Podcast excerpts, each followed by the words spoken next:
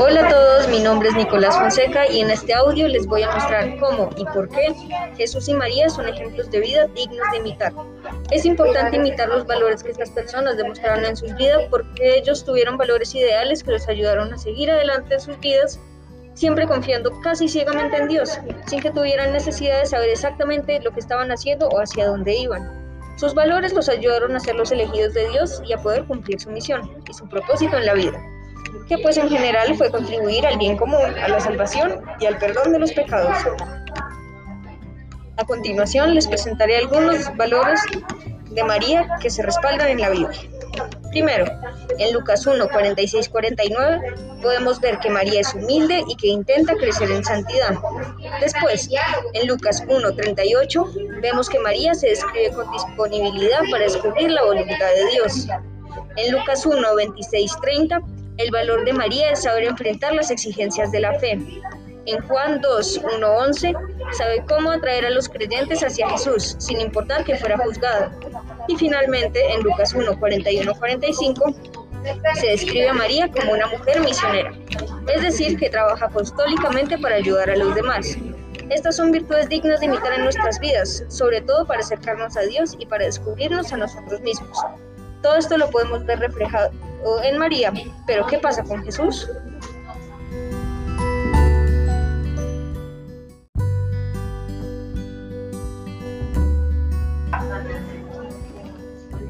Debemos tener paciencia y ser persistentes en lo que nos proponemos. Debemos seguir adelante con nuestros proyectos e ideas, sin importar ser juzgados o excluidos al intentar triunfar saber si lo que estamos haciendo está bien o mal y de esta manera decidir si es mejor parar de hacer lo que estamos haciendo para no causar daño o si seguir adelante para acabar causando bien. Crecer cada día espiritualmente, con cada día de nuestra vida dedicarlo para acercarnos más a Dios, confiar en Él casi ciegamente, teniendo siempre fe. Incluso podemos dar nuestros bienes materiales para ser capaces de crecer con bienes espirituales. Ayudar a los más necesitados con acciones simples y gestos amables podemos causar la diferencia para que alguien, para alguien que nos necesita, que necesita de nuestra ayuda para afrontar las dificultades por las que esté pasando. Eso es todo por hoy y muchas gracias por escuchar este audio.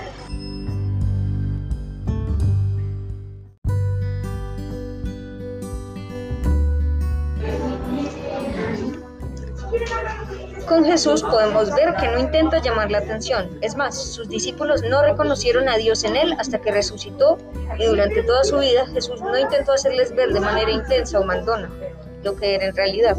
Durante toda su vida se dedicó a repartir enseñanzas a lo largo de las personas, aunque muchas veces era rechazado, burlado e ignorado.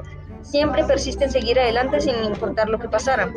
En Juan 13, 34-35 podemos ver que Jesús nos dice, os doy un mandamiento nuevo, que os améis unos a otros como yo los he amado. Nos enseña a amarnos como Él nos amó, que supuestamente es mucho. También nos enseñó a perdonar y lo expresa diciendo, hay que perdonar no siete veces, sino 70 veces siete, que sería alrededor de 490 veces, o idealmente más. En esa época 7 era un número que se usaba para expresar algo que era muy grande, casi infinito, por lo que el mensaje es perdonar siempre, siempre que se pueda y que haya una oportunidad. En Marcos 1.14 vemos que Jesús dice, convertidos y creed, creed en el Evangelio, por lo que podemos ver que persiste en enseñarnos lo que sabe y en guiarnos por el mejor camino. Algunas formas en las que podemos imitar en nuestra vida diaria los valores de Jesús y María son